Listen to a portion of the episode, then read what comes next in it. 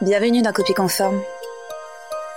Je m'appelle Clara Viguier, je suis avocate à Paris depuis 5 ans et j'ai une pratique totalement dédiée au droit de la propriété intellectuelle, de la communication et du numérique.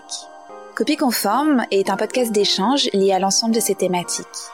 Par ce podcast, je souhaite inviter et discuter avec des entrepreneurs, artistes, créateurs, mais également tout autre acteur qui façonne le monde d'aujourd'hui et participe à la création et à la protection de projets innovants et artistiques.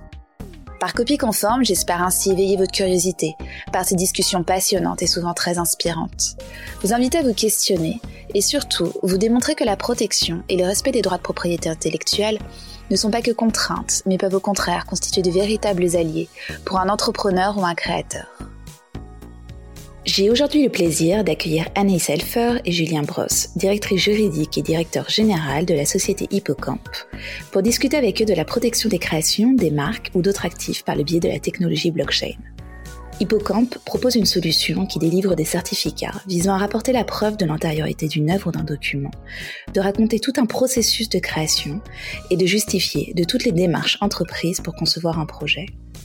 Cette société utilise la faculté de redatage de la blockchain à destination des particuliers et des professionnels. C'est un outil probatoire qui peut se révéler très efficace pour faire valoir ses droits en cas d'atteinte ou d'accusation infondée. Je vous souhaite à tous une excellente écoute. Bonjour Anaïs, bonjour Julien, je suis ravie de vous accueillir dans cet épisode de Copie conforme. Pourriez-vous euh, vous présenter, rappeler brièvement votre parcours et présenter donc Hippocampe ainsi que ses activités? Bonjour Clara, merci euh, beaucoup de, cette interview. Alors moi je suis Anaïs Elfer, je suis actuellement directrice juridique chez Hippocampe. Euh, j'ai rejoint l'entreprise il y a maintenant un an et demi, après avoir exercé comme avocate pendant près de deux ans euh, au barreau des Hauts-de-Seine et au barreau de Paris. on va dire spécialisée, même si le terme est impropre. En tout cas, j'exerçais en propriété intellectuelle. Bonjour Clara, merci pour cette invitation. Pour ma part, c'est Julien Brosse, donc je suis le directeur général de la société euh, Hippocampe. Euh, pour ma part, j'ai un cursus assez classique euh, en droit. J'ai fait une licence en, droit privé avant de faire un master 1 en spécialisant droit des affaires pour m'orienter par la suite en propriété intellectuelle dès mon master 2. Et après une courte expérience professionnelle en, cabinet, je me suis très vite orienté vers un doctorat à HEC Montréal et à l'Université de Montréal, où je m'intéressais dans le cadre de mon sujet de thèse au management stratégique des titres de propriété industrielle. Au final, comment une entreprise ou un particulier, un inventeur ou un créateur va gérer sa propriété intellectuelle pour euh, acquérir ou maintenir un avantage concurrentiel sur le marché? Une très longue explication de ce sujet de thèse pour euh, expliquer également Hippocampe, car euh, Hippocampe vient répondre aux problématiques soulevées lors de ses recherches universitaires. Si vous voulez, très vite, on s'est rendu compte que la temporalité euh, la propriété intellectuelle n'était pas forcément euh, euh, respectée par les leviers contemporains de protection et que ces leviers contemporains de protection n'étaient pas adaptés forcément aux inventeurs, aux créateurs, mais également aux entreprises. Et Hippocampe vient répondre à, ce besoin des artistes et des inventeurs, et mais également des entreprises, en proposant un système illimité de protection. Et pour rendre ce, ce modèle viable, on a décidé de s'intéresser avec mon associé Ludovic à la technologie blockchain. C'est pourquoi on utilise la faculté d'eurodatage de la blockchain pour donner une date certaine à l'ensemble des documents qui peuvent être déposés sur notre plateforme. Donc, vous venez de dire donc, que Hippocampe fonctionne par le biais de la blockchain. Est-ce que vous pourriez expliquer brièvement aux auditeurs en quoi cela consiste et quel est son mode de fonctionnement et pourquoi est-ce que vous avez décidé d'utiliser cette technologie? Je vais essayer de vulgariser un maximum en reprenant la, définition et la belle métaphore du, du professeur Delahaye qui voit euh, la blockchain comme un grand livre comptable, ouvert, transparent euh, et infalsifiable. À l'image d'un livre comptable, tout ce qui est inscrit sur, euh, sur une première page est verrouillé dès qu'on tourne la page. C'est ce qu'on appelle la validation d'un bloc. Ça, c'est très important. Une fois que cette page est verrouillée, on ne peut pas revenir sur ce qui a été inscrit. Et c'est très important, c'est le caractère infalsifiable de la blockchain, mais également un autre caractère très intéressant qui est la transparence euh, de cette blockchain. C'est-à-dire que toutes ces informations peuvent être retrouvées à tout moment. Pour bien comprendre l'intérêt de la blockchain, il faut avoir une, une approche historique. C'est toujours très drôle de parler d'approche historique euh, d'une technologie qui, est, qui a été créée en, en 2008, mais il faut se remettre un peu dans la genèse de cette création. La blockchain, et notamment euh, la blockchain Bitcoin, a été créée à la suite de la crise monétaire et la crise financière qu'on avait connue en, en 2008.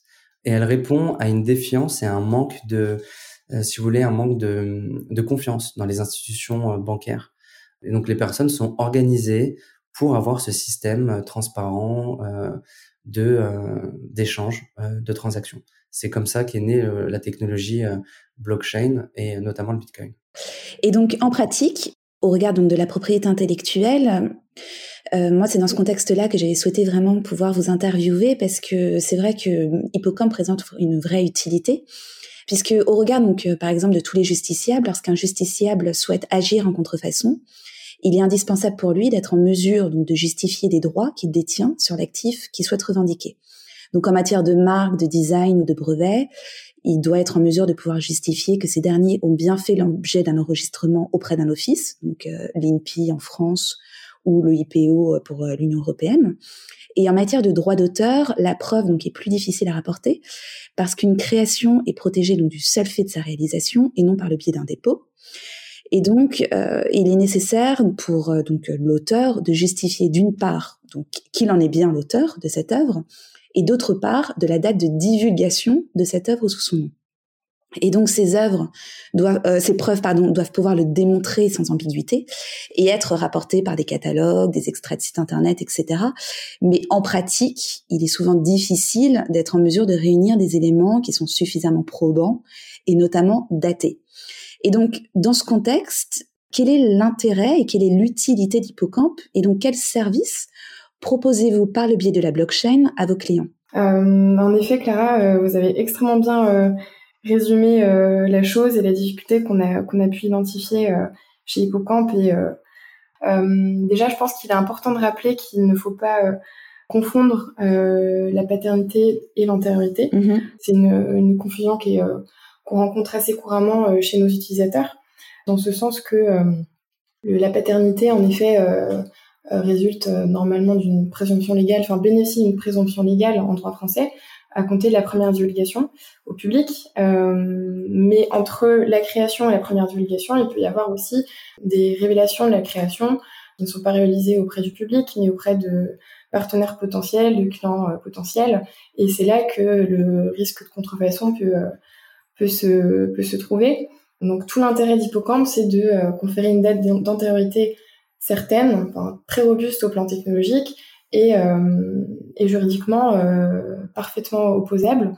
Et c'est ce faisceau-là de, preuves qui va permettre de rapporter euh, aisément la preuve d'antériorité et également contribuer à rapporter la preuve de la paternité en l'absence de divulgation aussi au, public. En effet, comme vous l'avez souligné, cette preuve d'antériorité, elle, elle est très, très importante, plus particulièrement en droit d'auteur, parce qu'il n'y a pas de, formalité euh, légale, contrairement au, au, droit de propriété industrielle.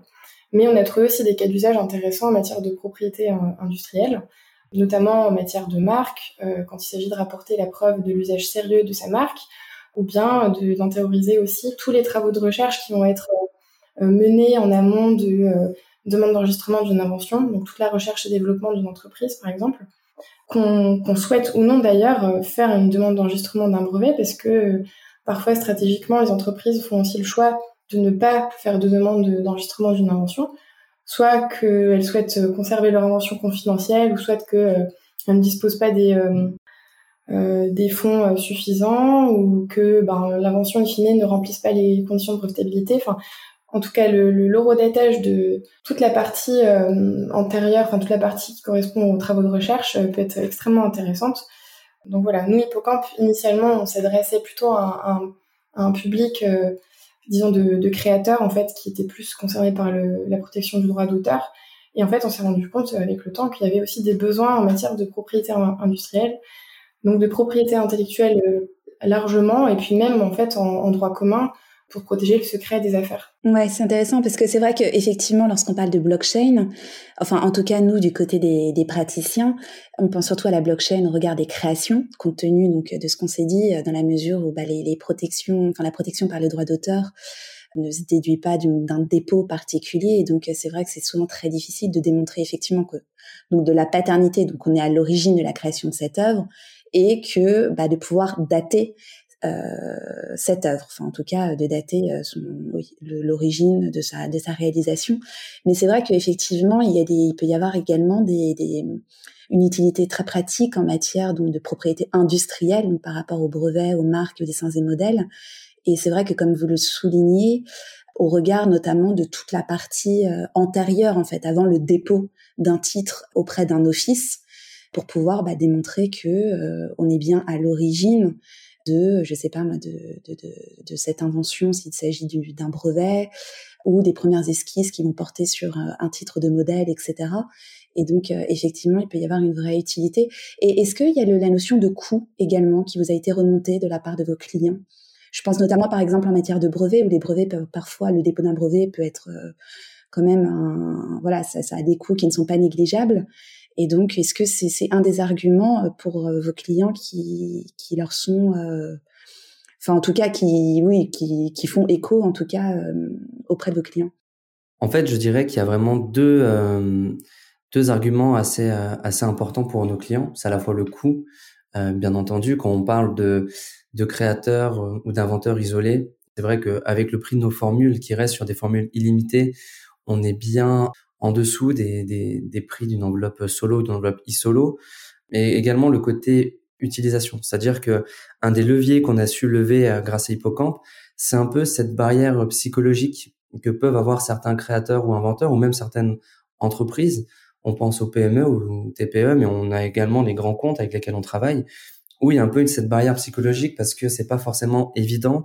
Tout est très vite compliqué en termes de protection de la propriété intellectuelle et on a voulu rendre notre système le plus fluide possible et le plus simple à l'utilisation. S'agissant des coûts, euh, bien sûr, euh, c'est un argument fort pour euh, pour les, les personnes physiques, mais également pour les entreprises. On travaille avec bon nombre de grands comptes qui, au lieu de faire entre 7 et 10 000 dépôts d'enveloppes solo, vont peut-être préférer s'orienter vers un eurodatage blockchain. Et là, euh, il y a un gain énorme pour ces entreprises-là. Donc, au-delà justement de cette expérience utilisateur qui est très important, euh, il y a également les considérations de coûts qui rentrent bien entendu euh, en considération dans le dans le choix de nos clients. En termes de fonctionnalité, comment ça se passe? Voilà, si vous voulez expliquer un peu aux éditeurs concrètement comment se passe le parcours utilisateur? Si vous voulez, on a différentes formules. On a une formule, on va dire plutôt euh, B2C euh, pour les créateurs et inventeurs isolés, où là, c'est simplement euh, nom, prénom, adresse mail, et ils ont mhm. accès à un compte Hippocampe leur permettant de faire des dépôts en illimité.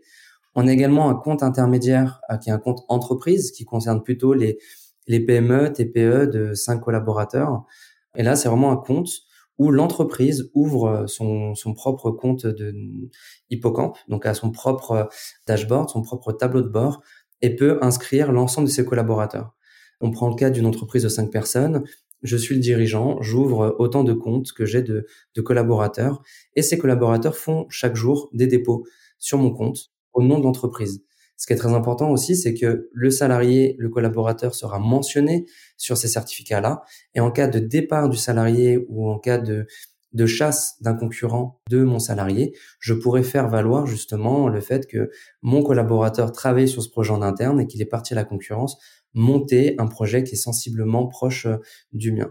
Après, on a également des offres euh, à destination des grands comptes.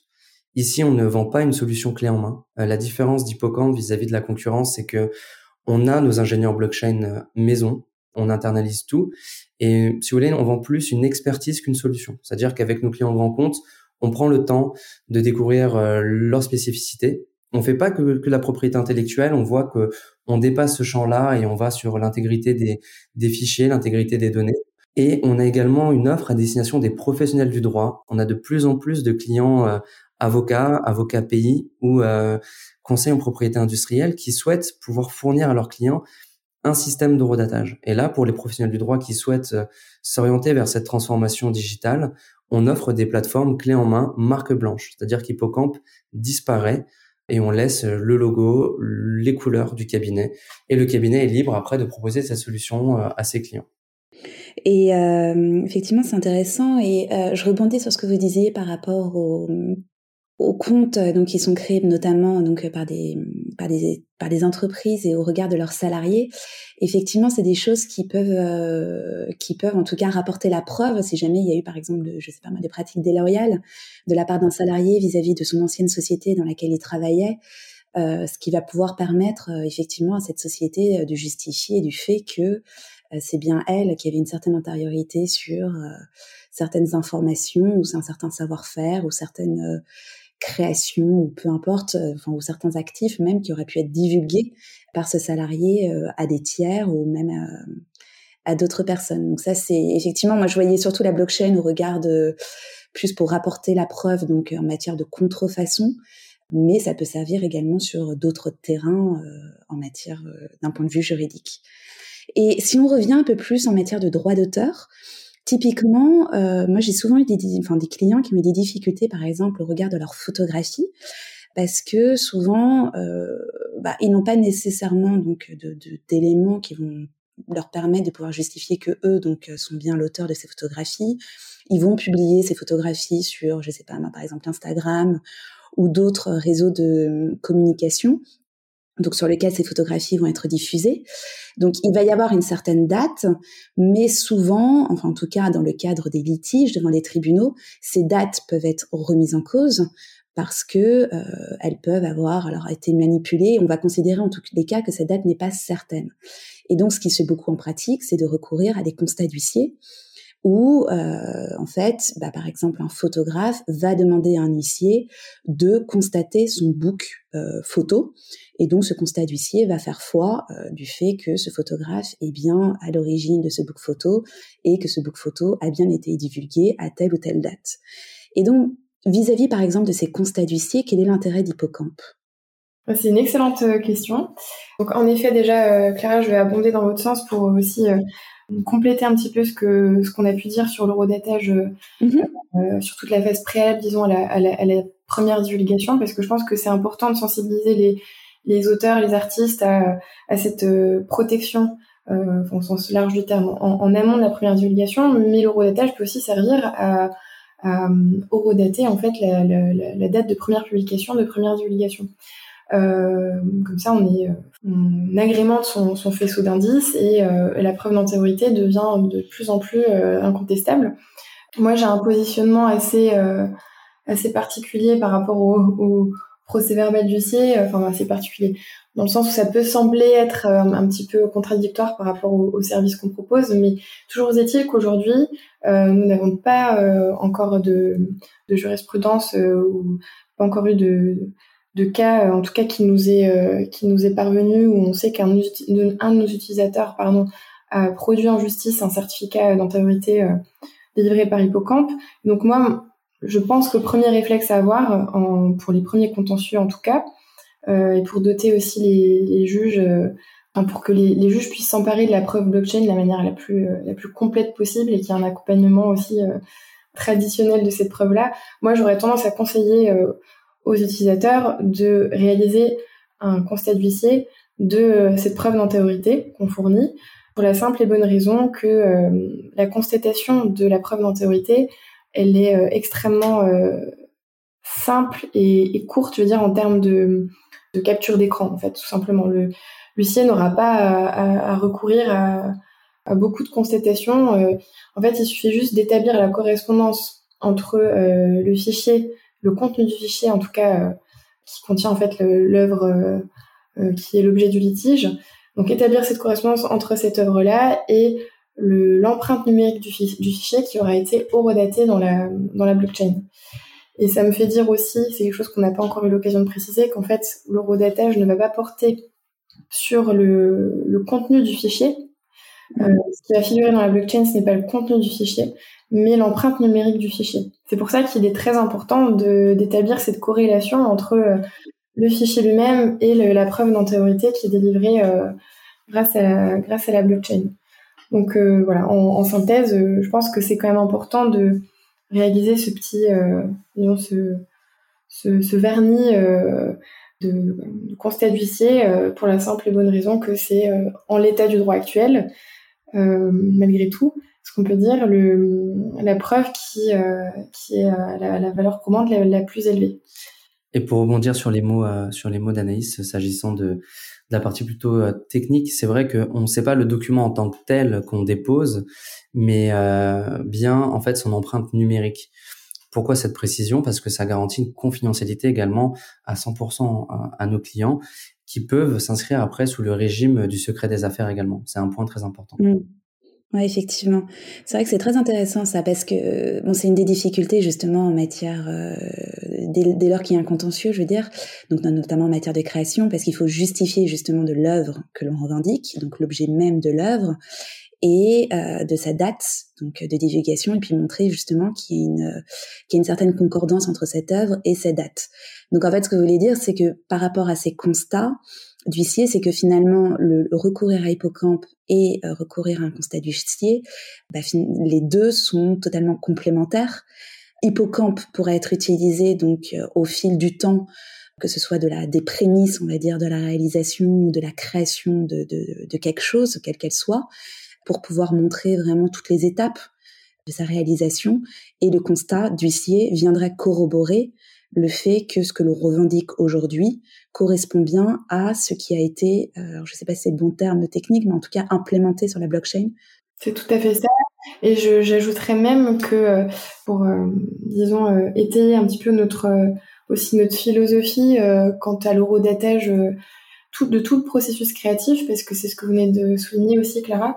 En fait, l'intérêt de l'eurodatage, c'est de pouvoir retracer tout le, processus créatif qui permettra non seulement, euh, évidemment, euh, c'est la faculté première de l'eurodatage, donc de rapporter la preuve de l'antériorité, mais aussi de renforcer la preuve de la paternité, le cas échéant, et euh, de pouvoir aussi établir avec plus de facilité l'originalité et l'empreinte de la personnalité de l'auteur, parce que les eurodatages successifs peuvent s'accompagner de d'éléments de, contexte, de renseignements, d'informations complémentaires, si la, la réalisation, enfin, je songe en particulier aux, œuvres qui, euh, qui nécessitent un, temps d'élaboration plus long qu'une simple mmh.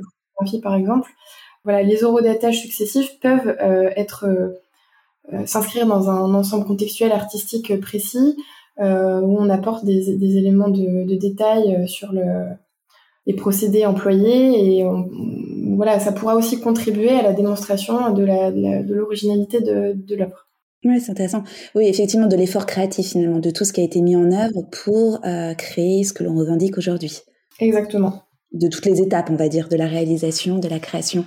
Et donc, vous, aujourd'hui, si vous deviez faire un peu des statistiques par rapport à ce qui a été déposé euh, sur Hippocampe, enfin, par les biais d'Hippocampe, je veux dire, et au regard de vos clients, qu'est-ce que cela concerne le plus? Est-ce que ce sont davantage, donc en matière des, des, créations qui pourraient être protégées par des droits d'auteur, ou est-ce que c'est davantage des comme ce que vous l'aviez dit tout à l'heure, donc peut-être des inventions, des marques, euh, ou c'est plutôt des, des, des, choses qui sont encore en cours d'élaboration et donc vos clients souhaitent davantage bah, les, les, conserver, on va dire, euh, conserver de, une certaine confidentialité et puis être à même par la suite de pouvoir démontrer qu'ils en sont l'auteur. Voilà, quelles, quelles sont les, les, fonctionnalités les plus utilisées, on va dire? Si vous voulez, euh, en termes de persona, on a commencé avec un partenariat très important pour nous qui est celui avec la Maison des Artistes. Donc, on protège les 17 000 membres de la Maison des Artistes. Donc, au ah final, euh, si vous voulez, on a donc euh, une grosse partie de, de nos clients qui sont des, des artistes. Donc, on a de, vraiment une multitude de champs d'intervention artistique grâce à la Maison des Artistes. Mais en termes de volumétrie de dépôt, les plus gros déposants restent nos clients grands comptes. Euh, mm-hmm. Donc là, vraiment pour étayer au, au maximum les, les, les choses, je dirais qu'on a en termes de de dépôt, euh, donc des peintures, on a des sculptures, on a de, des arts plastiques, on a des scénographes pour la partie artistique. Mm. Et en termes d'entreprise, on dépose autant donc euh, des données, des euh, des fichiers, euh, des preuves d'usage de marque aussi, très important, euh, les preuves mm. d'usage de marque. Et on a, on découvre de plus en plus de, de nouveaux usages, si vous voulez, par nos clients. Comme par exemple, on a sur cette plateforme, comme le soulignait Anaïs tout à l'heure, la possibilité sur une plateforme de, de faire une procédure de vérification, c'est-à-dire que le fichier déposé correspond bien au certificat. Ben, un certain euh, client grand compte utilise au final cette, euh, cette faculté-là pour euh, vérifier l'intégrité des fichiers en cas de, de, de, fichiers corrompus. On peut imaginer une entreprise qui a subi une cyberattaque, ben, avant de relancer euh, la production, ils vont véritablement s'intéresser à justement vérifier que tout soit bien euh, conforme.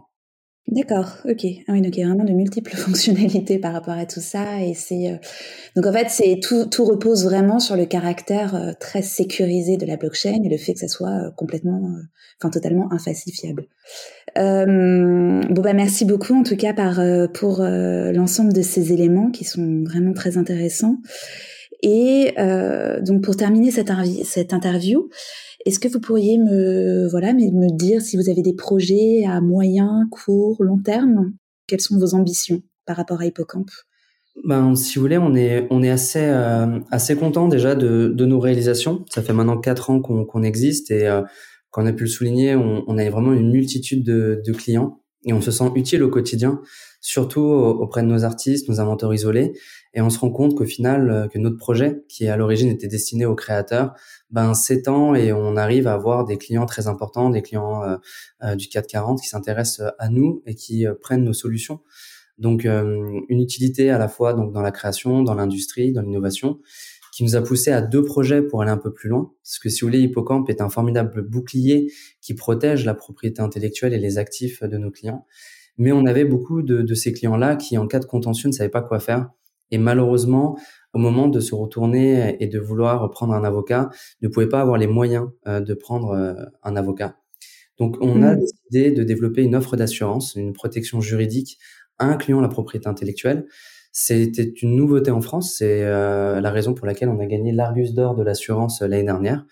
Et on offre au final à l'ensemble de nos clients, via par exemple le paiement d'une prime de 90 euros par an, un montant de couverture de, de frais d'avocat à hauteur de 16 000 euros, aussi bien en attaque qu'en défense. Donc ça, c'est le glaive qui vient de se rajouter au bouclier euh, d'Hippocampe, mais également, et je pense que ça peut faire également l'objet d'un podcast euh, dédié, naturellement, Hippocampe euh, s'oriente vers les NFT. C'est un sujet hautement d'actualité.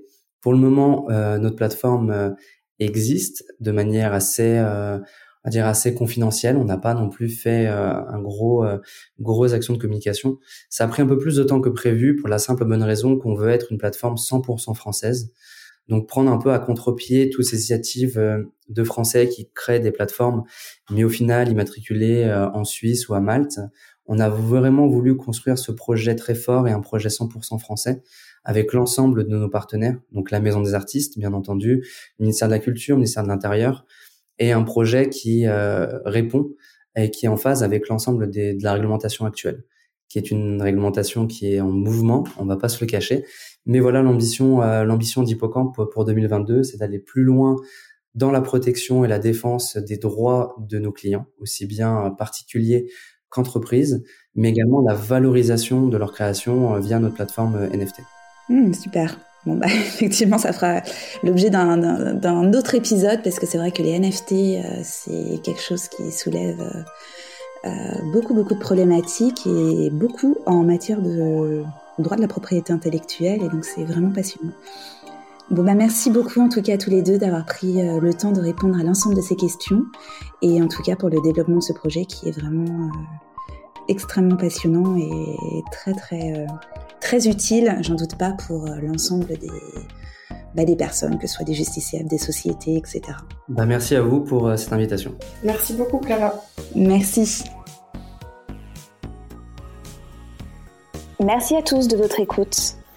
Afin d'être tenu informé de la sortie des épisodes de Copie Conforme, je vous invite à vous abonner aux pages du podcast sur les différentes plateformes de diffusion, ainsi qu'à suivre la page du podcast sur Instagram et LinkedIn dont les liens sont indiqués en bas de l'épisode.